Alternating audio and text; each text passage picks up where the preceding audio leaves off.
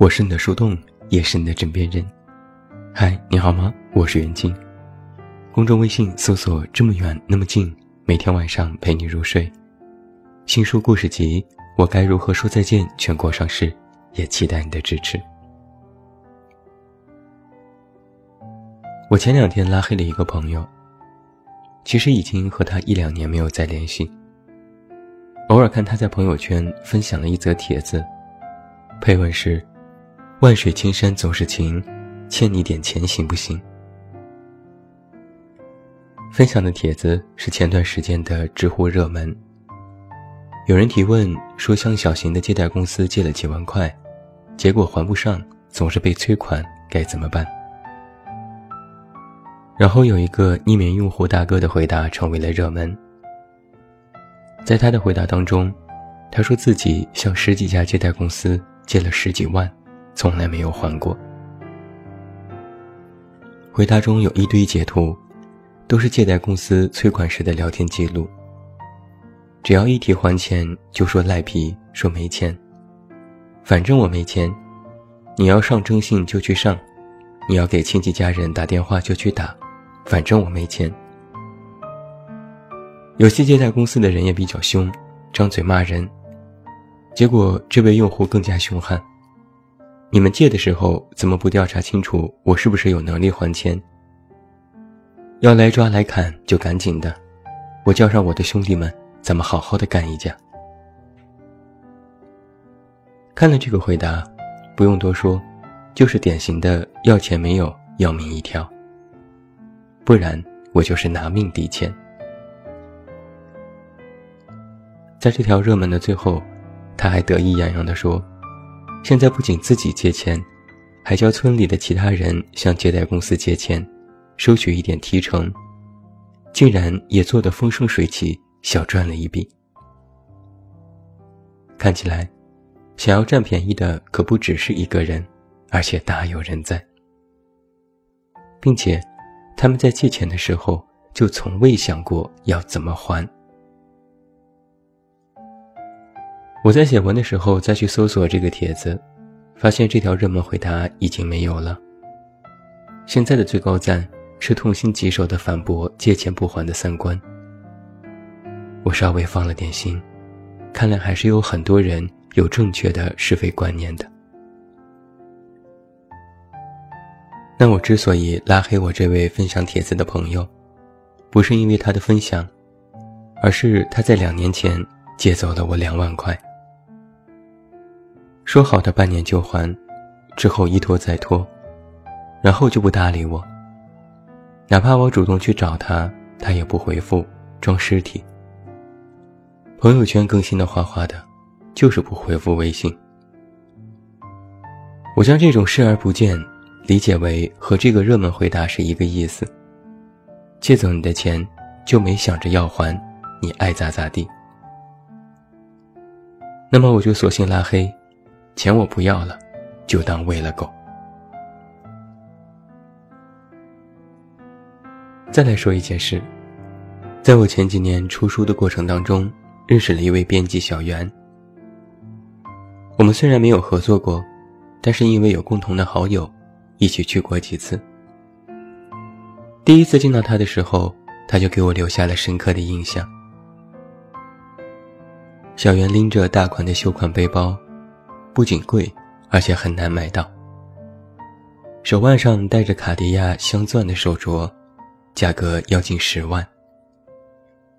聊天的时候，他说自己刚刚请好假要去韩国旅游，问我们要不要代购。然后他又说道，自己刚刚搬家，从三里屯的高档公寓搬到了朝阳区的某个洋房小区。原因是新家的环境更好。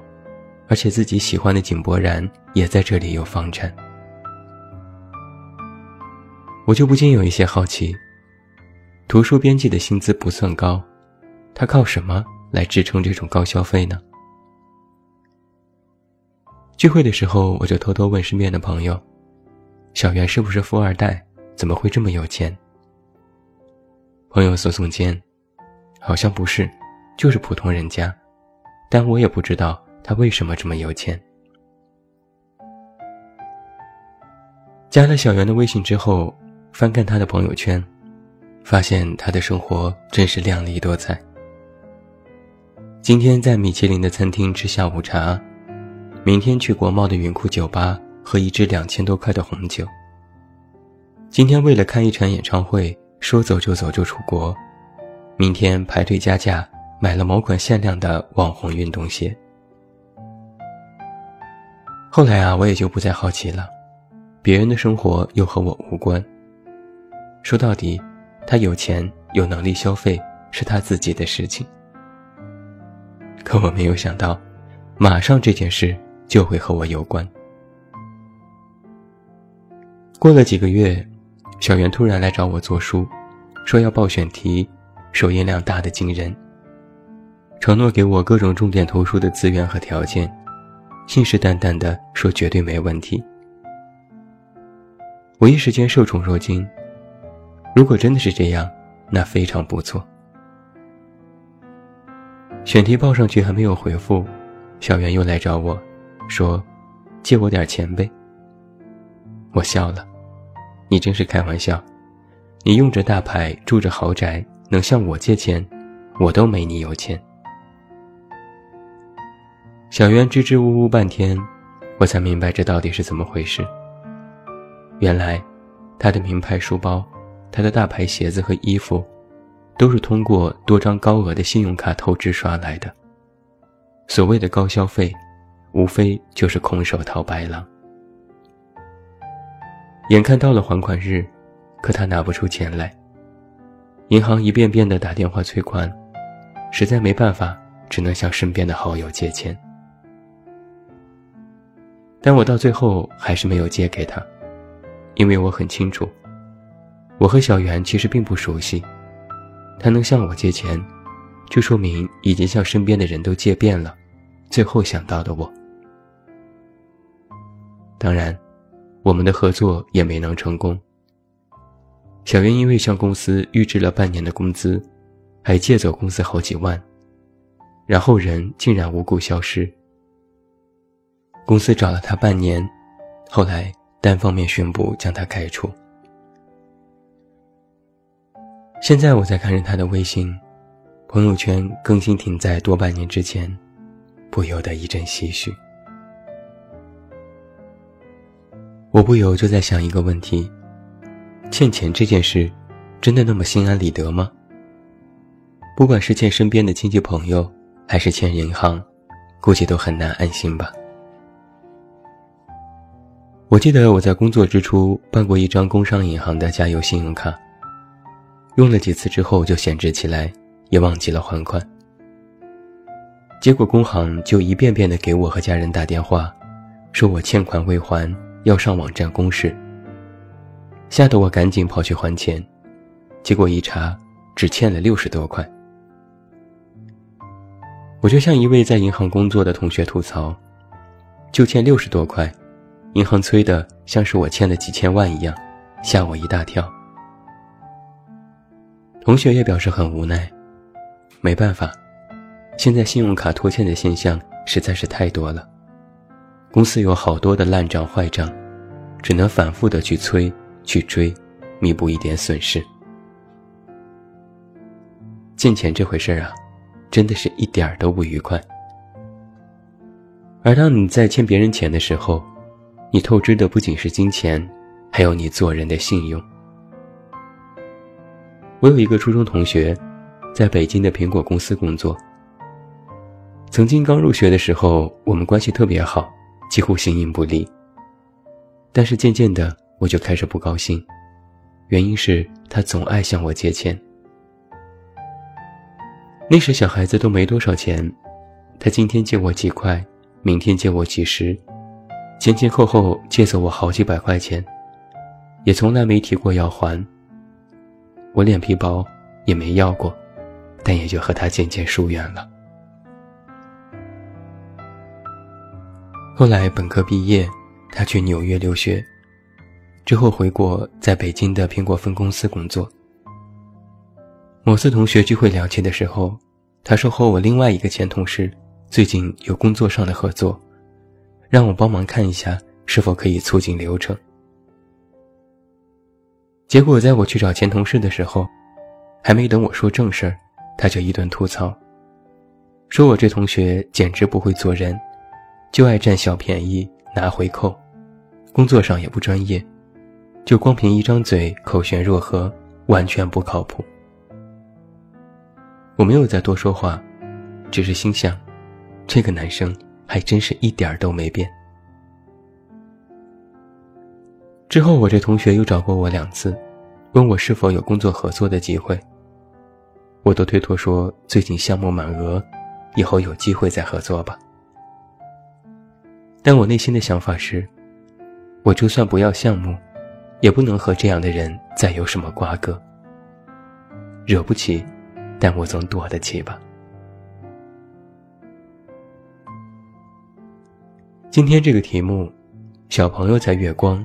成年人都负债，是我看到某家银行的公号推送标题，他们在宣传新出的大额信用卡和各种理财产品，说的天花乱坠，格外吸引人。